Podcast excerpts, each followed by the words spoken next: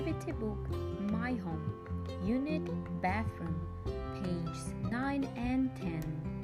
Bathroom Rules: Há coisas right e wrong de se fazer em um bathroom.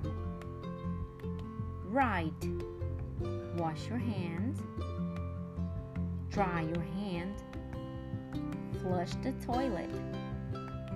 Wrong: Stand on the toilet Throw the trash away.